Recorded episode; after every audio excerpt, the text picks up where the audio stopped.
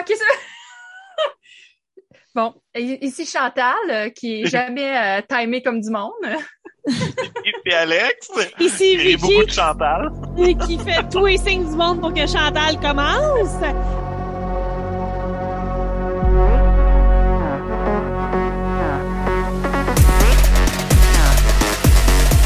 Et vous écoutez ce fameux épisode de...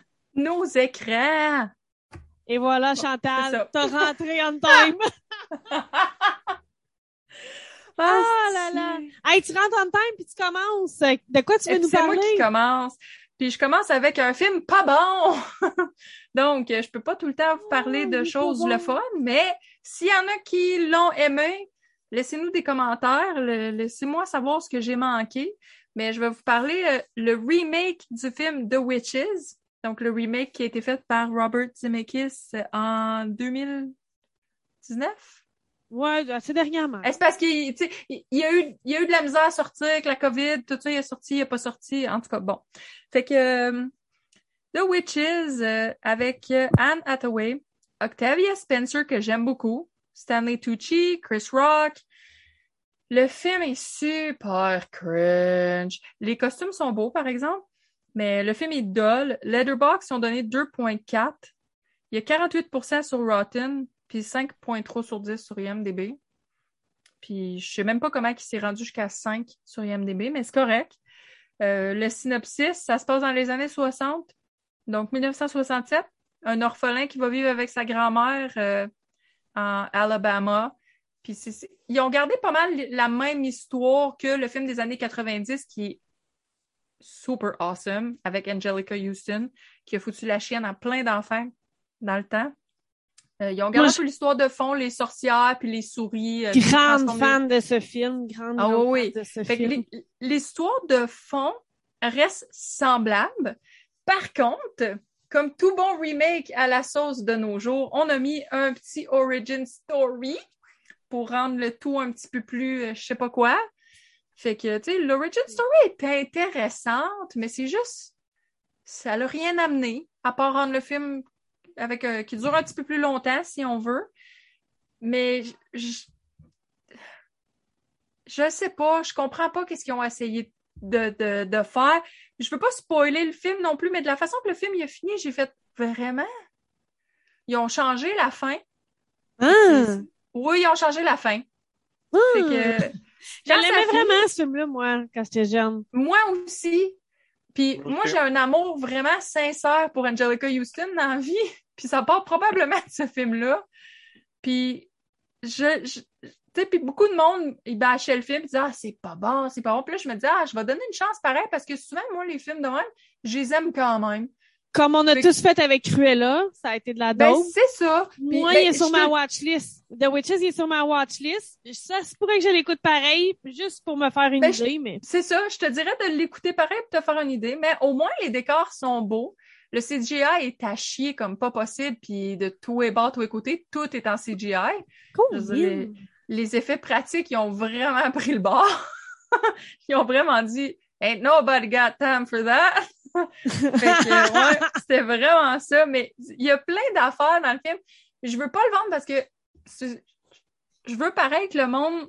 Je veux pas vendre les punchs, je veux pareil que le monde le, le regarde puis se fasse leur propre idée, mais la seule affaire qui revenait souvent pour moi à plusieurs scènes, à plusieurs moments, c'était cringe, oh my god, ugh. Puis quand le film il a fini, j'ai fait pour vrai? Puis je veux dire, la, la, la voix, comme Chris Rock fait la voix comme dedans, tu sais, genre la narration, tout, c'est juste bizarre. c'est juste Chris? fucking bizarre. Oui! C'est un drôle de choix. T'as deux Oui. actrices oscarisées, Ouais. Anna et euh, Octavia Spencer. Mhm. Tu te faire la narration par Chris Rock? Ah ouais. Mais pourquoi ces deux actrices-là ont embarqué dans cette idée-là? Moi, c'est ça, quand j'ai vu Anna Hathaway, j'ai fait « Pourquoi? Puis Anna Hathaway, c'est- genre moi à sa place, j'aurais vu comment, tu sais, parce que je- au début, mettons, on m'a refait ça, j'aurais fait Oh my God, ok, j'ai des grands souliers à remplir. Tu sais, elle a fait le personnage qui était originalement fait par Angelica Houston. Puis là, après, j'aurais lu le scénario, puis j'aurais fait vous avez pris ce personnage-là puis vous faites ça avec? Oui, J'a- c'est ça. J'aurais pacté ma valise. Hein. Je- Peut-être qu'elle avait besoin d'argent, je le sais pas. Elle était peut-être reliée par contrat, hein. Moi, je, Ah, je- commence à lire un peu là-dessus, là. C'est les, Ouais, les, les, peut-être. les acteurs qui sont reliés, ils veulent absolument un rôle, fait qu'ils s'attachent à deux autres films, ils sont poignés pour faire les deux autres films. Des fois, c'est des doubles. Ah, Ça, ça se pourrait parce que ça se peut pas que les gens impliqués là-dedans. Il y a certaines scènes là, là-dedans là, qui c'est tellement risible c'est que j'aurais fait, mais jamais j'aurais fait ça. jamais. Écoute, j'avais aucune attente envers le film. Tout le monde me disait que c'était pas bon. Partout, j'avais lu plein de critiques qui disaient c'est pas bon, perdez pas votre temps. Fait que mes attentes, c'est pas comme si j'avais des attentes puis j'avais été déçue, là. Tu sais, je te dirais, mettons, à la limite, Cruella, il y avait beaucoup de gens qui m'avaient dit, Ah, c'est super le fun, ta, ta, ta. Fait que j'avais quand même un petit peu d'attente. OK. Mais là, j'en avais aucune, puis j'ai été déçue. Quand t'es déçu de ton pas d'attente, là, Ouais. parce que ça va pas bien. Mais je dirais pas aux gens de pas le regarder. Il doit y avoir du monde en quelque part qui aime ça. Je- C'est sûr qu'il doit en avoir qui trouvent ça le fun ou qui, je sais pas, tu sais, il- Mais tu sais, en même temps, il est c'est- beau, là. mais ce que tu me dis aussi, c'est que vu que les practical effects sont pas là, puis on fait tout du CG, puis que le CG fonctionne pas, la question se pose de pourquoi refaire ce film? Est-ce que c'était nécessaire? Tu sais, je veux dire, on a à peu près tous trois ans Mm. De différence dans le sens où t'as Chantal, t- moins trois ans t'as moi, moins trois ans t'as Alex. À peu près, tu sais. Mhm. Je me dis, ce film-là nous a tous marqués. Quand même. Tu sais, c'est un gros gap, là. Moi, il y a bien des films que ma sœur aimait, puis que j'aimais pas ou que je connais pas ou je me souviens pas d'avoir aimé, mais ce film-là, Mhm. les trois, on a dit d'emblée qu'on a aimé l'original. Ouais. Ça veut dire que le film, il y a quand même une petite dose d'intemporel. Pourquoi le refaire? T'as pas la Ben, réponse. moi, moi, souvent, mon baromètre dans ces situations-là, ça va être ma nièce, parce qu'elle a 14 ans. Fait que des fois, je vais regarder un remake qu'ils font au goût du jour, puis là, moi, je vais faire mais je vais regarder comment ma nièce a réagi. ouais. Je me dis, elle, c'est le target audience. Elle l'a pas aimé vraiment. Elle dit, c'est correct, je m'en souviens pas vraiment. fait que je me dis, OK, c'était pour qui d'abord, ce film C'est ça? Parce que, mettons, exemple, le remake de The Craft, moi, je l'ai trouvé bien ordinaire. Je pen- Je pensais justement à ce remake-là. J'adore beaucoup l'original. Par contre, ma nièce, elle l'a beaucoup aimé. Mais c'était elle le target audience. Puis Ouais. le film a Ouais. réussi parce que quand tu regardes la critique pour ce groupe d'âge-là, la plupart l'ont aimé. Fait que je me dis, ceux de mon âge, on l'a pas aimé. C'est normal. On est attaché à l'original. On comprend pas tout non plus. Tu sais, c'est vraiment adapté à Gen Z puis à Ouais. leur situation à eux puis leur complexité dans la vie à eux. Mais si je vois que ma nièce, de la façon qu'elle répond, je vais me dire, OK, le film visait ça, il a réussi. Mais quand le film a pas réussi, les plus vieux, ceux dans le milieu, puis ceux plus jeunes, je me dis, c'était pour qui ce film-là? Puis c'est ça que ça me fait penser. Parce qu'elle était vraiment genre, euh, semble, je sais pas, je, tu sais, elle s'en souvenait pas vraiment, puis elle était comme, bon, non, ça m'intéresse pas vraiment. Puis ma nièce, tout ce qui est sorcière, elle capote, là. Elle est vraiment là-dedans, là, en ce moment, là. Tous les films que c'est, ça rapport avec les sorcières, puis elle tripe tout ce qui est horreur, tout. Puis elle a vu, même l'original, elle l'avait trouvé un petit peu trop scary, tu sais. Elle l'a vu il y a deux ans à peu près, là, puis elle était comme, c'était quand même scary. Puis celui-là était comme, non, il y a rien de scary. Il y a pas aucun enfant qui va avoir peur en regardant ce film-là, là.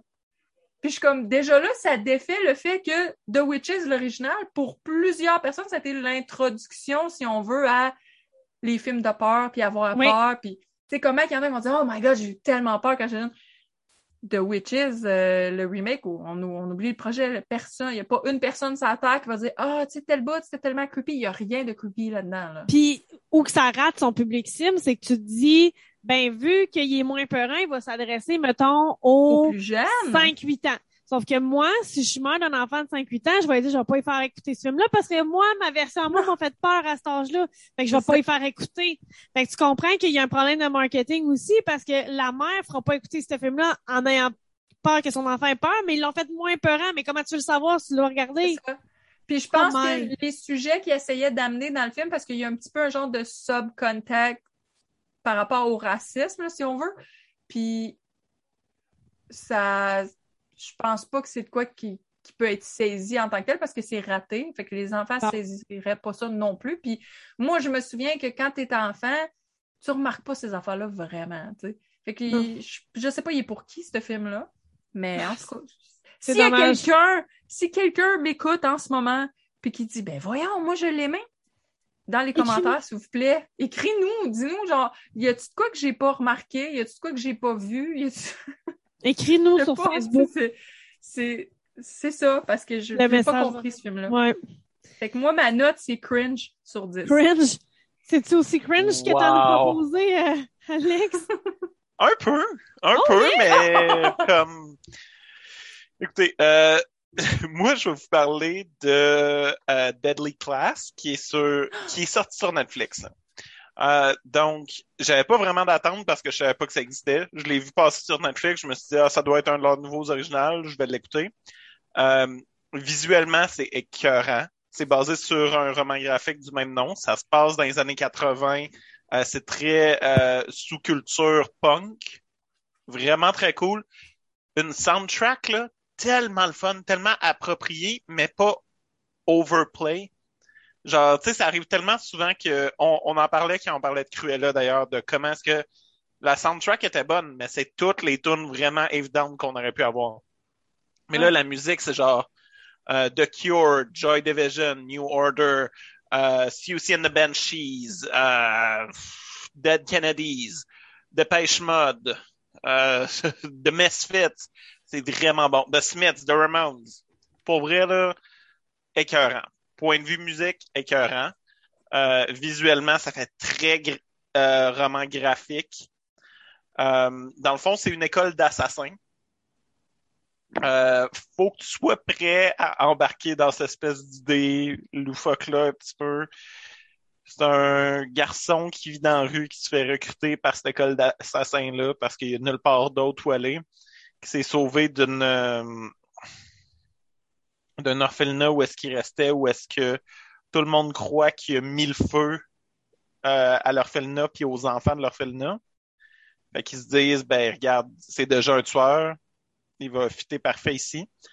Puis c'est pas ah, on engage des bonnes personnes, c'est il y a la mafia, il y a, les yakuza, il y a la mafia euh, euh, mexicaine, il y a euh, la mafia nazie euh, au travers de toutes là. tout ça Ils sont toutes là. ils sont tous dans la même école, puis dans le fond, c'est ça. C'est comme des legacy, puis ils envoient leurs enfants là. Euh, dans les gens connus, il y en a deux que je pense que je peux nommer que, qui sont connus dans la cast. Fait qu'il y a Henry Rollins, qui était le chanteur de Black Flag, mais qui était aussi euh, dans plein d'autres euh, films assez weird en général. Il était dans Feast. Il était dans euh, He Never Died, que moi j'ai adoré. Si jamais vous avez jamais écouté He Never Died, je vous le recommande, mais ce sera pour un autre épisode. Euh, puis il y a euh, l'acteur. Ok, faut, faut que je le cherche. Benedict Wong? Parce que je suis allée le chercher. Benedict Wong, merci beaucoup. Oui, Ben, je peux je suis sur. MDB, là, en ce moment, là. ouais. Fait que, euh, euh, qui joue un des personnages principaux. Fait que, visuellement, puis la soundtrack, vraiment aimé. À un moment donné, que t'abandonnes le fait que c'est un petit peu d'homme comme idée. T'as du plaisir à l'écouter. C'est vraiment très violent et gras. Ce que moi, j'aille pas. J'aime bien ça comme... Je... c'est- sale pis c'est gras comme thème qui sont touchés beaucoup, là. Puis, euh, j'adore Ok. que absolument tout le monde aille les, les nazis là-dedans, mais ils sont juste comme, on n'a pas le choix de co-vivre avec eux. Euh, que, tu sais, Ici- tous ces clans-là s'in- s'interhaïssent, là. Ici, on le considère comme un coming of age sur fond de contre-culture à la fin des années 80. Je vais être d'accord avec la partie contre-culture sur les années 80. Ouais. Je dirais pas qu'il y a rien de coming of age là-dedans. Là. C'est comme, il, se trouve au travers de tuer du monde. Ouais. Je sais pas. J'ai pas euh, tellement mon. euh, Ce bout-là n'était pas ce qui était le plus, euh, Ouais. ce qui ressortait le plus. Moi, j'ai aimé ça. Pour de vrai, j'ai eu du plaisir à l'écouter. J'ai trouvé que le writing est un petit peu dumb, mais je lirais les, gra- les romans graphiques parce que malheureusement, ça l'a été cancellé. C'est arrivé sur Netflix, ça a été dans le top 10 de Netflix pendant une couple de semaines. des shows à écouter. Puis euh, ben la série a été cancellée avant même que ça se ramasse sur Netflix. Il y a une saison, puis ça termine avec un cliffhanger. Ah, Je le c'est- sais. ça quand ils font Merci. ça. Fait que je vous le Ah. recommande avec ce bémol-là. Ça Oh. termine sur un cliffhanger. Si jamais vous allez être frustré de pas savoir qu'est-ce qui va se passer après ça. Ben, au moins, il y a les graphic novels. C'est moins pire que quand il n'y a pas, ça. pas de Ouais. fin. Parce que moi, jusqu'à la fin des temps, je vais preacher pour que quelqu'un, quelque part, me dise qu'est-ce que tabarnak qui arrive avec Carnival, OK? Parce que ça, ça finit sur le plus gros cliffhanger de ça. l'histoire, ça a jamais été fini. Ça, au moins, ça me fait chier parce que j'avais hâte de l'écouter. Deadly Class est dans ma liste. J'ai hâte de Mhm. l'écouter. J'étais contente de t'entendre dire que c'est bon. Je suis déçue en esti. Ouais. Mais, Je peux savoir la suite pareil. ben, Mhm. c'est ça. Tu sais, moi, j'avais, dans le temps, là, longtemps, je vous avais conseillé une série de deux filles. Il y en a une qui remontait dans le temps à New York. Mhm. En tout cas, j'avais Ouais. aimé. Puis, ça finissait sur un cliff, ben, un semi-cliffhanger. Puis, euh, pour avoir la fin, ben, j'avais juste lu un article de l'auteur qui parlait de comment qu'elle voyait ça. Puis, j'avais été satisfaite. C'est pas grave, je le vois pas. Au moins, je suis comme toi, Chantal. Au moins, je veux savoir. C'est ça. Dites-moi juste comme où ça s'en va. Ouais. Après ça, je vais survivre. Là, ma, ma tête va être sortie. Il y a eu un choix qui a été fait. J'ai besoin d'un choix. C'est ça, exact. Fait que l'effet nos écrans, s'il y a quelqu'un euh, out there euh, qui qui sait comment ça finit euh, Carnival ou qui connaît quelqu'un qui connaît quelqu'un qui avait écrit la série, Hein, parce qu'il y a pas, il y a pas, pas d'infos sur le net, rien? c'est parce que à l'époque, les enfants, assisez-vous, à l'époque, dans l'ancien temps, HBO c'était un poste payant, puis il y avait pas des plateformes Netflix et compagnie comme Mhm. aujourd'hui. Fait que si les gens étaient pas au rendez-vous pour une série qui était sur HBO, ça se faisait canceller. Puis il y avait pas tant de monde que ça qui se payait des postes payants. C'était l'équivalent de si, mettons, au Québec, on aurait sorti une série exclusive à Super Écran dans le temps qu'il fallait, payer Super Écran, Il y en a avait pas eu. de Netflix et compagnie. eu. C'est ça. Ça a tout Ben, été des flops. Ben, c'est ça. Ça fait un flop automatiquement parce que Chris, il n'y a pas personne. Ben, c'est ça qui est Mm. avec cette série-là. Il y a eu deux saisons, puis ça a fini sur un de gros bang, puis les deux saisons sont parfaites, là. C'est tellement bon. Puis à ce jour, même en ligne, là, il y a eu des pétitions, il y a eu toutes sortes d'affaires. Il y a du monde qui Mhm. disent que c'est une des meilleures séries qui a jamais été faite. Puis ça finit, là, tellement sur un gros cliffhanger. Ouais. Moi, je l'ai jamais suivais. écouté à cause de ça. Ben moi je le suivais parce que j'étais je m'étais abonnée exprès à Movie Network pour regarder ça puis euh, à l'époque c'était c'est quoi là? Je pense que c'est Six Feet Under ou quelque chose comme ça que j'écoutais aussi à l'époque euh, là-dessus sur HBO je pense ou je me souviens plus bref c'est pas important l'important c'est que j'ai vécu la plus grande déception parce que je me suis dit wow j'ai hâte de voir qu'est-ce qui va arriver puis quelques jours à peine après j'ai vu que c'était cancellé puis j'ai fait ben fuck ma vie Ouais. C'est ça. ça fait Mais longtemps t'as-tu regardé? quoi, euh, 2012, 2011, 2010? Je me souviens plus. Ma mémoire n'est plus ce qu'elle était, les enfants. Mais bref, Mhm. euh, si au moins ça avait été basé sur un graphic novel, Ouais, mais c'est ça. T'es Fait- allé voir, euh, Alex, comment ça finissait ou la réponse? As-tu... Ah Tu sais, oui, oui, j'ai passé la nuit, j'ai passé la nuit d'après à juste comme lire là-dessus puis à faire de l'anxiété à savoir que je savais pas qu'est-ce qui allait se passer. Que Ok, oui, mais tu l'as su, tu sais, je veux dire. Oh, de oui, j'ai su comment que- ça finissait. Là, j'ai Euh, pareil envie de l'écouter quand même, puis Oh, après ça, ouais. faire comme Alex, aller Ouais, dans un ça. rabbit hole sur Reddit pour Oh oui, ben tu peux, tu peux trouver les, les romans graphiques euh, probablement sur Internet. Là. Euh, un autre point de vente que je veux donner, qui est quand même quelque chose que je trouve le fun, dans les acteurs qui jouent des ados, il y en avait pas genre qui avaient 30 ans. Ouais. Il y avait Good. toutes comme 18, 19 quand ils ont filmé. Là. Ouais, ouais. Puis, euh, tu sais, comme, il y a des scènes de nu, fait que c'est correct que ce soit des adultes, genre, qui jouent, Mhm. là, mais comme, Ouais. Il y avait pas de, de personnes de genre 32 ans qui jouent un ado. Il y avait pas l'effet Watatata. non, c'est ça. Je veux dire, pour, mettons pour les vieux comme moi, là, le soundtrack, déjà, ça, ça me va. Puis Henry Rollins, déjà, ça me va. Puis il y avait un show avant à la télé, un talk show Henry Rollins, puis je l'écoutais. Puis ce gars-là, quand il parle, il est fucking intéressant à écouter. Fascinant. Je suis tellement une fan, puis genre, je l'aime. Fait que j'ai vraiment pareil envie d'écouter. Si tu m'aurais dit, mettons exemple là, que ça aurait, ben je le savais que c'était basé sur une, un graphic novel. Si ça avait été basé sur rien, puis t'avais dit ça finit avec un cliffhanger, j'aurais fait mon deuil tout de suite, puis je l'aurais pas écouté. Fair enough. Mais, Mais là que je sais que je peux savoir la fin, je veux encore l'écouter. Mhm. Mais, tu sais, il n'y a pas non plus de... de... de projet de le reprendre. Tu sais, des fois, Netflix reprend des choses, Ouais. quoi que ce soit.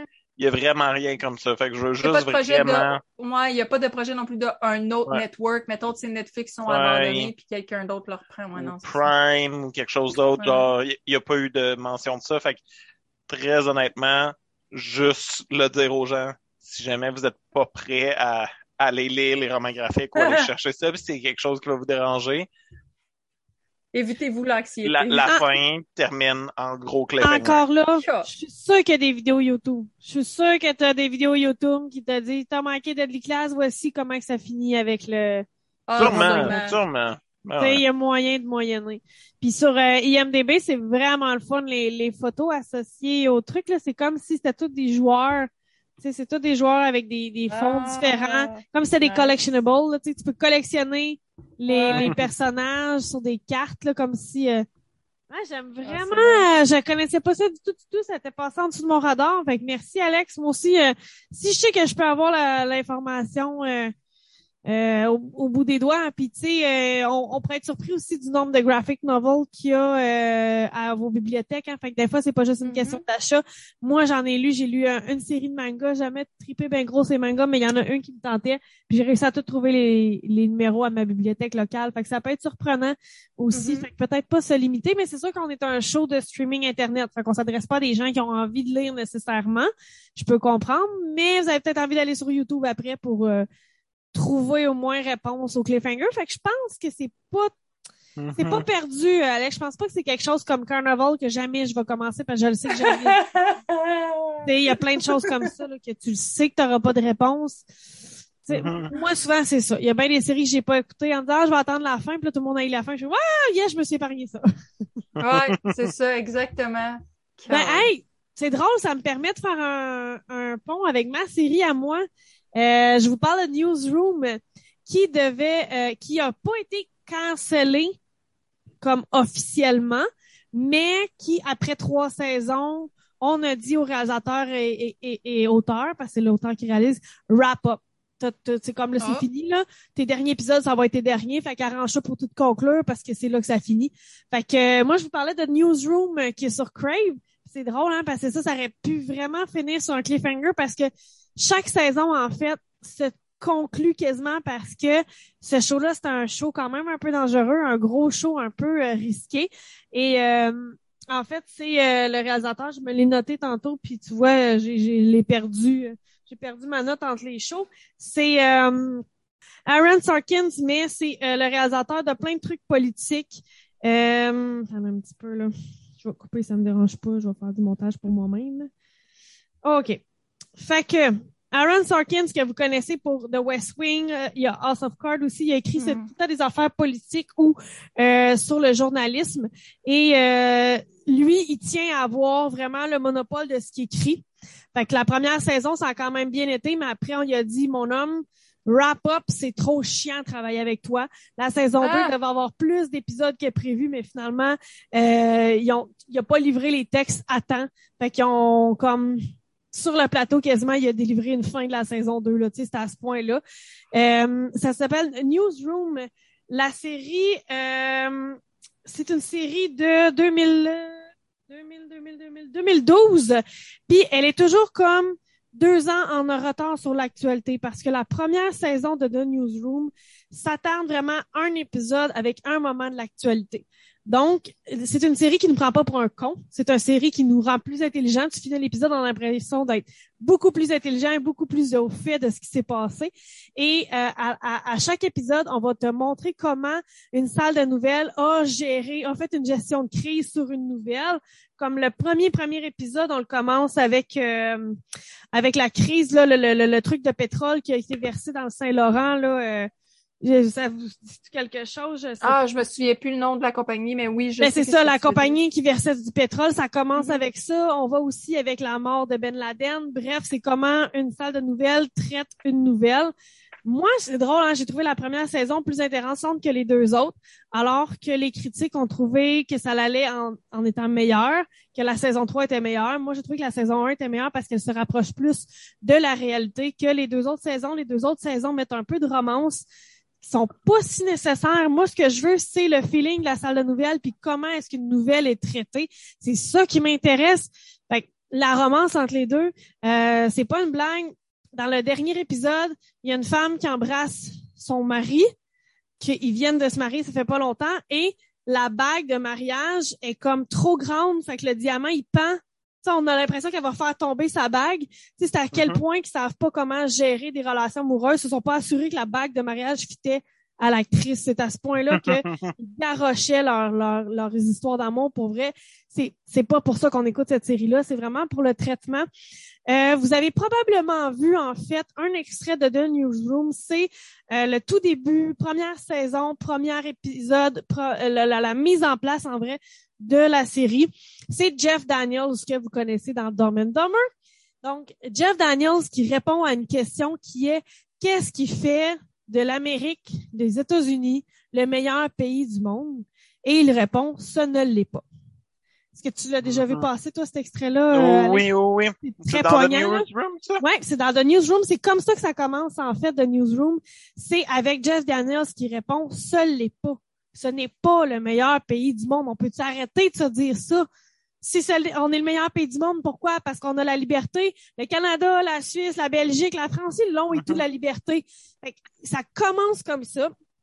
Puis ce qu'on apprend, c'est que c'est un lecteur de nouvelles, le deuxième pop- le plus populaire selon les codes d'écoute, qui est un républicain, que sa carte de membre républicain, mais ce gars-là déteste le Tea Party, déteste la droite euh, américaine, déteste la droite qui a envahi le Tea Party et il décide de les descendre en ondes puis de descendre leurs mensonges en ondes. Fait c'est vraiment intéressant. Ça, c'est la première saison. C'est à quel point ce gars-là est écœuré que les républicains peuvent dire n'importe quoi sur Obama puis que ça passe. Fait que son but, c'est de refaire un bulletin de nouvelles, mais avec des nouvelles neutres et des nouvelles qui sont sûres, euh, qui se tiennent sur quelque chose. Et ben, comme on s'attend, les codes d'écoute baissent parce que ben c'est pas payant. Et là, à un moment donné, il y a Twitter qui rembarque dans la deuxième saison, peut-être la fin de la première, puis on, on embarque ça dans la deuxième saison. Twitter commence à exister. Puis comment qu'on gère des nouvelles quand Twitter existe? Est-ce qu'on met les réactions? Est-ce qu'on les met pas? Fait que c'est vraiment toute cette question-là sur les médias. Présentement, on est en février 2022. On a une crise des médias avec le fake news, avec Mhm. euh, là, au moment où on se parle, au Canada, on a eu l'espèce de convoi de la liberté avec des traitements médiatiques très différents selon le regard qui était porté à ce convoi-là et certaines personnes qui criaient sur les réseaux sociaux. Ils en parlent même pas dans les grands médias, alors que c'était faux. Mais on a tout ce, rapport-là à la nouvelle et je trouve que The Newsroom, ça, un, ça ne nous prend pas en tant qu'auditeurs pour des cons. Fait que ça, c'est intéressant. Je me fais pas prendre par la main de A à Z. On s'attend à ce que je comprenne un minimum ce qui se passe autour de moi. Fait que ça, j'aime ça. Et la deuxième chose, c'est que ça met en, en scène des personnages diversifiés, différents. Euh, ça, ça nous met en face de nos propres conceptions des nouvelles, de nos propres conceptions de euh, une femme producteur, ça va être comme ça, un homme liseur de journaux de nouvelles, ça va être comme ça. Tu sais, ça nous met en face de nos propres préjugés sur plein de choses, autant à, grâce aux personnages que grâce aux textes. Ces textes-là sont brillants. Il y a plein de scènes que j'ai reculées pour réécouter les dialogues parce que c'était vraiment fort. J'ai essayé de m'a- d'acheter de la merch d'un des personnages, elle s'appelle Sloane. C'est une bombe, OK? Allez voir The Newsroom, Sloane, S-L-O-A-N, c'est son nom de personnage. C'est une des plus belles femmes que j'ai vues et c'est jamais adressé. On s'en fout, c'est pas ça qui est important pour cette série-là, c'est pas le fait qu'elle soit sexy. C'est une économiste, elle est brillante, elle est plus intelligente que tout le monde, elle voit les affaires venir à des mille à l'heure, elle se met tout le temps les pieds dans la bouche parce qu'elle dit elle dit tout, tu sais, sa bouche arrête jamais, jamais, jamais, fait que là, elle parle plein, plein, plein, plein, de fois, puis elle dit plein d'affaires que tout le monde est comme OK, c'est Sloan, tu sais. Puis c'est pas adressé que c'est une bombe, que c'est sexy. C'est ça que j'aime. Tu sais, c'est qu'on on, dit pas ah on va mettre Sloan aux nouvelles parce que elle est belle, elle va attirer. C'est elle ne sert pas à ça. C'est pas ça son personnage et c'est ça que j'ai adoré dans cette série-là, c'est que ce personnage-là a plus de profondeur qu'être une belle femme brillante qui doit toujours se battre pour prouver qu'elle est brillante. Il y a personne Mhm. qui remet en cause qu'elle est brillante. Ils sont tous gênés devant elle parce que c'est la plus brillante de la gang, tu sais. Elle a d'autres défauts comme elle est, obsessée, elle est obsédée sur des détails. Ça, on va en rire. Mais jamais elle est comme, bon, vous savez pas c'est quoi être une, une belle femme? euh, On est toujours regardé de haut. Non, non, on, on parlera pas. Oui, on aurait pu en parler, mais on va en parler avec d'autres personnages, tu sais. Ça sera pas ça, elle, ça sera pas ça son combat. Ça sert à rien d'en faire son combat si c'est pas le sien. J'ai vraiment aimé. Ça me permet de vous dire, par contre, la chose que j'ai trouvé un peu dommage, c'est comme je vous dis, c'est un trois saisons qui finit en 2014 et on est pré-MeToo. Ça commence, là. Euh, L'avant-dernier épisode aborde un petit peu l'ère MeToo. Ça aurait été vraiment, vraiment intéressant de faire des épisodes sur aujourd'hui. Tu sais, Newsroom devrait revenir. Il y en a beaucoup, beaucoup de gens de fanbase qui disent que Newsroom devrait revenir avec l'ère du fake news, voir comment ils gèrent, eux autres, le fake news, puis se faire traiter toujours de menteur, de menteur, de menteur. Et t'as aussi, tu sais, le, le, l'effet de pour vous donner une idée, le dernier ou l'avant-dernier épisode de la saison 3, il y a une fille qui fait un MeToo, qui fait une sortie publique sur une agression sexuelle qu'elle a vécue sur le campus. Et pour monter les rentings, euh, un des propriétaires de la chaîne de télévision dit parfait, on va inviter dans le studio elle puis son agresseur, puis on va les laisser se confronter. Là, ils sont comme ben non, on fait pas ça, nous autres. On est intègre. Notre but, c'est de faire un journal autrement. Notre but, c'est de faire un bulletin télévisé de nouvelles intègres. On va pas aller mettre une femme qui s'est faite violer et son violeur à même l'écran pour qu'ils débattent de la situation. Ça n'a pas de bon sens. Mais c'est ça, tu sais, on l'a vu, là, des affaires de même, là. On en voit des mauvaises idées de même, là, dans les nouvelles. Mais ce show-là nous montre pourquoi ces nouvelles, ces choix-là ont été pris par le, le channel, pourquoi le channel en question dans cette émission-là ne fait pas ce choix-là? Mais c'est que des fois, il arrive en disant, euh, je vais inventer parce que j'ai pas tout, tout, tout noté, là, mais mettons, euh, Paris Hilton a fait tel tweet, il faut en parler sur notre bulletin télévisé. Puis là, tu as la productrice qui fait OK, c'est quoi je suis censé parler? C'est, quoi je suis censé enlever? Le fait que notre congrès a fait telle affaire, le fait que la Chambre des communes a fait telle affaire, le fait que la Russie a fait telle affaire. Tu sais, c'est tous des gros cristis de dossiers qu'il faudrait pas enlever, puis qu'il faudrait traiter, puis qu'il faudrait que les gens soient concernés, bien plus que le tweet de Paris Hilton. Puis c'est ça qui est en train de dire, ben oui, le tweet de Paris Hilton va nous amener des views, va nous amener du monde, Ouais, ouais. mais est-ce que c'est de ça que nous, on veut parler? Puis ça, pendant trois saisons, là, c'est le sujet de tous les épisodes. Mais je vous le dis que c'est bon, c'est pas redondant. C'est, vraiment bon pour vrai tout ce que tout ce qui, qui amène. Puis moi, je trouve qu'aujourd'hui, en 2022, alors qu'on chiale constamment sur les médias, c'est intéressant de voir quelle prise de décision a été prise et pour quelle raison. C'est comme moi, ce que je dis tout le temps, le problème, c'est pas une bannière, c'est pas TVA, c'est pas Radio-Canada. Le problème, c'est le nouveau concept qu'on a à l'heure actuelle des médias en continu, des journaux en continu, de, de- de la nouvelle en continu. Faut que tu le trouves, là, ta nouvelle, là. Tu sais, si, là, tu décides que pendant 24 heures, faut que tu mettes des nouvelles à la télé, faut que tu trouves de la nouvelle pour 24 heures. Fait qu'il y a des affaires qui ne devraient pas être des nouvelles qui en deviennent. Puis ton topo de 5 minutes, il revient aux heures, puis il revient, puis là, maintenant, on rajoute, fait que ça devient deux topos de 5 minutes aux heures. Fait que là, ça fait quelque chose d'énorme qui, en fin de compte, est tout petit, mais c'est que ça couvre du temps d'antenne. Moi, je trouve que c'est ça notre problème actuel présentement, c'est qu'il y a Mhm. des affaires qu'il faudrait qu'ils soient pointées d'un bord comme de l'autre, mais ça devient d'énormes nouvelles parce qu'on en parle beaucoup trop, parce qu'on a besoin de choses à dire. Et ça, je pense que c'est un problème. Puis The Newsroom le reflète un peu aussi, cette idée de, de quoi qu'on parle, comment qu'on le parle. Euh, on parle de du bomb. Ben, on parle entre autres de l'attentat de bombe euh, à la course à Chicago, mais là, je vais pas mêler deux événements, mais on parle d'un autre événement à un moment donné. Une sénatrice qui s'est faite euh, tirer, attentat terroriste aux États-Unis, une sénatrice s'est faite tirer. Et euh, là, les journaux commencent à dire que euh, est morte. Et là, CNN annonce qu'elle est morte, puis l'autre station annonce qu'elle est morte. Puis là, tout le monde, c'est comme, ouais, mais qui qui l'a annoncé? CNN. Ouais, mais on n'est pas des médecins. C'est un médecin qui annonce la mort de quelqu'un. C'est pas les nouvelles qui annoncent la mort de quelqu'un, c'est un médecin. Fait que là, eux, ils prennent la décision. Est-ce que on va être égal à CNN puis on annonce sa mort? où on, a, on est en retard sur la nouvelle, mais on attend vraiment l'avis d'un médecin? Mhm. C'est une question à avoir. Est-ce qu'on l'annonce Ouais. qu'on se rétracte? Fait que, ouais. vraiment ça. Je pense que je vais l'écouter pour vrai. La manière que tu le décris, puis juste. C'est, c'est quelque chose qui me dérange depuis vraiment longtemps, la manière dont on traite les médias. Mais c'est vrai qu'on a aussi euh, une espèce. On a soit une confiance av- aveugle un peu en- Ouais. envers les médias, ou le contraire. On doute de tout ce qu'ils disent. Je trouve qu'il y a un juste point à trouver entre les deux, puis je pense que cette série-là peut peut-être amener une réflexion sur le fait que Ouais. Mais tu sais, comme Aaron Sorkin, de la misère à retenir son nom, je pense que c'est ça, là, le, le créateur de la série qui est auteur.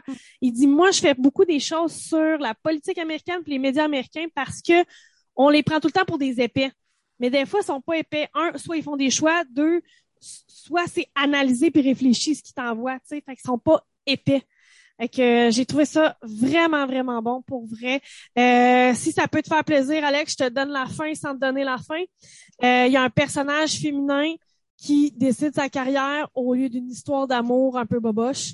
Et j'étais comme, Yeah. yes, yes.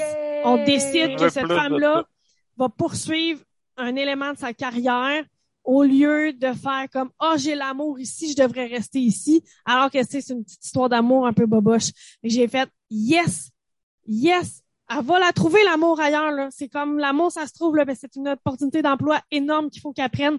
Puis c'est comme ça souvent je vous le dis là cette série là les personnages sont brillants. Euh, la série débute comme euh, comme je disais avec euh, la conférence de où euh, Jeff Daniels répond est-ce que les États-Unis c'est le meilleur pays? Et on a comme on, on insinue que est-ce que un personnage serait là ou pas? Est-ce qu'il est fou? Est-ce qu'il est malade? Premier épisode c'est réglé puis ça j'ai aimé ça aussi parce que c'était pas là que je voulais aller dans cette série là je voulais vraiment parler de la création de nouvelles je voulais pas trop rentrer dans la personnalité la- la- l'intimité des personnages il y en a que j'aurais pas jamais vu leur appartement puis ça me convient parfaitement. Je veux pas totalement. Moi, c'est la newsroom qui m'intéresse puis on se concentre sur le newsroom. Au début, on a l'impression qu'on va peut-être partir avec le chef d'antenne un peu dépressif. C'était pas ça. Il y a des très bonnes séries pour ça. On a parlé de Morning Show qui est excellente pour ça. Ça, ce que je voulais, c'était la création de la nouvelle et c'est ça qu'on a du début à la fin sur les choix sur est-ce qu'un lecteur de nouvelles peut euh, insulter son, ses invités?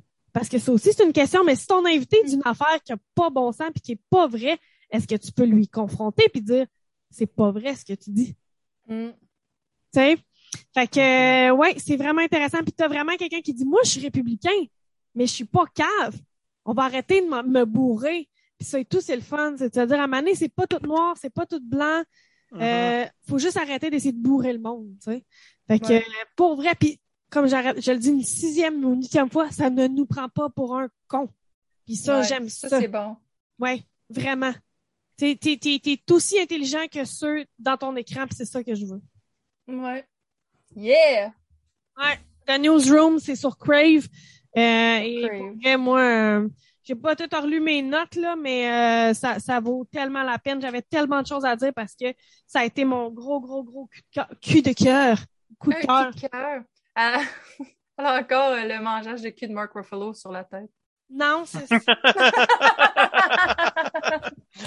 Euh, pour ceux qui n'ont pas écouté notre dernier épisode puis qui se demandent de quoi on parle, écoutez le Oui. dernier épisode, on parle de Mar- Mark Ruffalo qui mange des culs. Et voilà. C'est tout. Puis je pense que, ça, on pourrait se laisser sur cette note. On pourrait, parce que je pourrais, après ça, être hanté par cette image toute la soirée. Ben oui. Ben, moi, ça me dérange pas. Allez voilà. écouter notre épisode précédent aussi. Écoutez nos écrans puis écoutez, Écoutez nos suggestions. ce qu'on vous dit d'écouter. Soyez contrôlés. On est le média. C'est nous, le média. Le- C'est l'effet de nos écrans.